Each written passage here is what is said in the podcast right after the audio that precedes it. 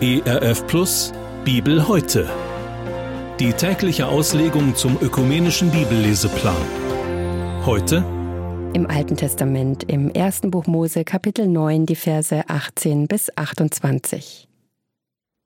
Die Söhne Noahs, die aus der Arche gingen, sind diese: Sem, Ham und Japhet. Ham aber ist der Vater Kanaans. Das sind die drei Söhne Noahs, von ihnen kommen her alle Menschen auf Erden. Noah aber, der Ackermann, pflanzte als erster einen Weinberg. Und da er von dem Wein trank, ward er trunken und lag im Zelt aufgedeckt. Als nun Ham, Kanaans Vater, seines Vaters Blöße sah, sagte er seinen beiden Brüdern draußen. Da nahmen Sem und Japhet ein Kleid und legten es auf ihrer beider Schultern und gingen rückwärts hinzu und deckten ihres Vaters Blöße zu, und ihr Angesicht war abgewandt, damit sie ihres Vaters Blöße nicht sähen. Als nun Noah erwachte von seinem Rausch und erfuhr, was ihm sein jüngster Sohn angetan hatte, sprach er, Verflucht sei Kanaan und sei seinen Brüdern ein Knecht aller Knechte. Und sprach weiter, Gelobt sei der Herr, der Gott Sems, und Kanaan sei sein Knecht. Gott breite Japhet aus und lasse ihn wohnen in den Zelten Sems, und Kanaan sei sein Knecht. Noah aber lebte nach der Sintflut 350 Jahre. Das war der Bibeltext für den heutigen Tag, entnommen aus der großen Hörbibel mit freundlicher Genehmigung der Deutschen Bibelgesellschaft. Hier noch einmal die Bibelstelle. Im Alten Testament, im ersten Buch Mose, Kapitel 9, die Verse 18 bis 28. Wir hören jetzt Gedanken von Gerhard Feilmeier aus Kirchlängern. Manchmal werden wir an ein einmaliges Ereignis der Weltgeschichte erinnert. Dann, wenn das Wetter uns ein besonderes Panorama schenkt, begegnet uns am Himmel das Zeichen des Versprechens Gottes mit der Menschheit. Ein Regenbogen in bunten Farben mitten zwischen Sonne und Regen. Es erinnert uns an die Zusage Gottes, der Erde, ja, unserer Umwelt, Wachstum und Ernte und die jährlichen Abläufe von Sommer und Winter und Tag- und Nachtwechsel aufrechtzuerhalten. Diese Zusage Gottes stammt aus dem Bericht der Bibel und sie gilt für alle Menschen bis heute. Vorausgegangen war der Untergang allen Lebens und der Neubeginn der Menschheit mit der Familie des Noah. Dieser Noah war es, der nach dem unglaublich langen Bau einer Arche und dem Überleben der weltweiten Sintflut unter dem Segen Gottes stand. Und nun, nach dem Neuanfang der menschlichen Zivilisation, muss es uns auch nicht wundern, dass sich Noah die Erfahrungen seiner Vorfahren im Bereich Ackerbau und Landwirtschaft zunutze macht. Der Anbau von Wein an Weinbergen war damals sicherlich etwas ganz Neues. Als Noah nach dem Genuss seines Weins betrunken ist und sozusagen die Kontrolle über seinen Körper verliert, muss uns nicht überraschen. Ein übermäßiger Genuss von Alkohol kann ja auch heute zu Kontroll- und Gedächtnisverlust und mitunter auch zu lebensgefährlichen Zuständen führen. Bei Noahs Kontrollverlust geschieht etwas, was ihm unter normalen Umständen nicht passiert wäre.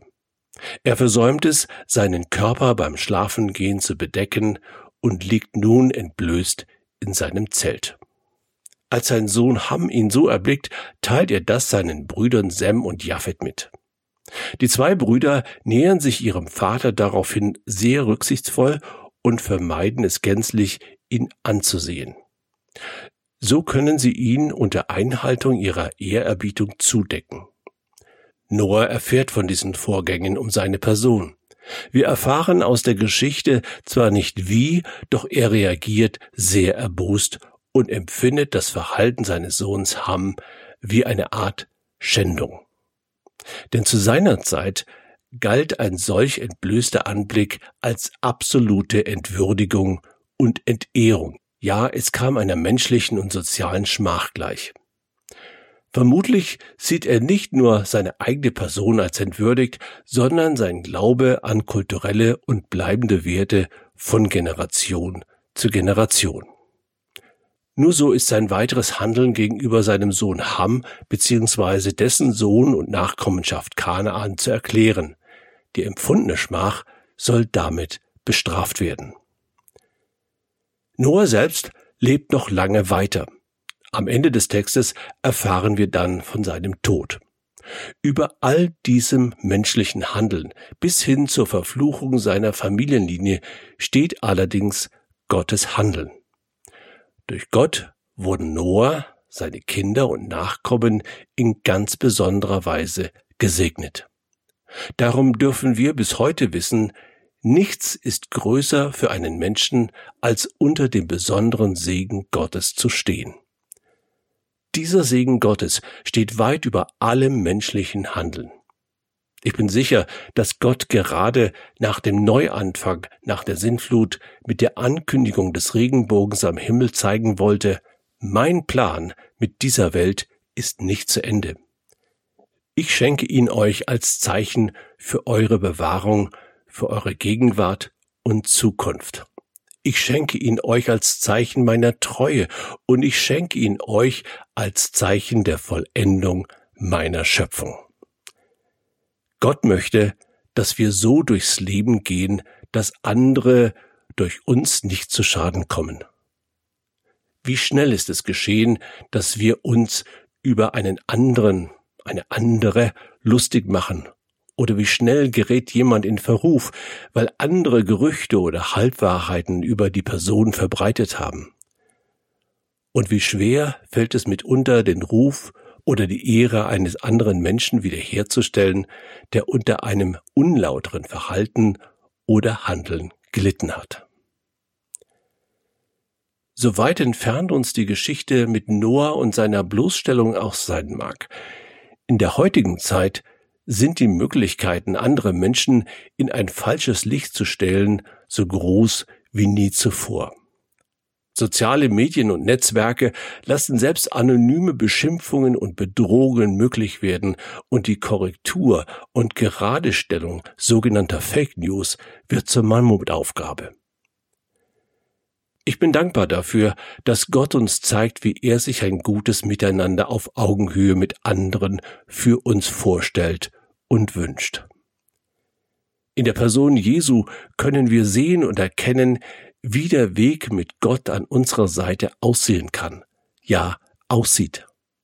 Niemals hätte Jesus gar einen anderen Menschen dem Spott oder den Angriffen anderer ausgesetzt.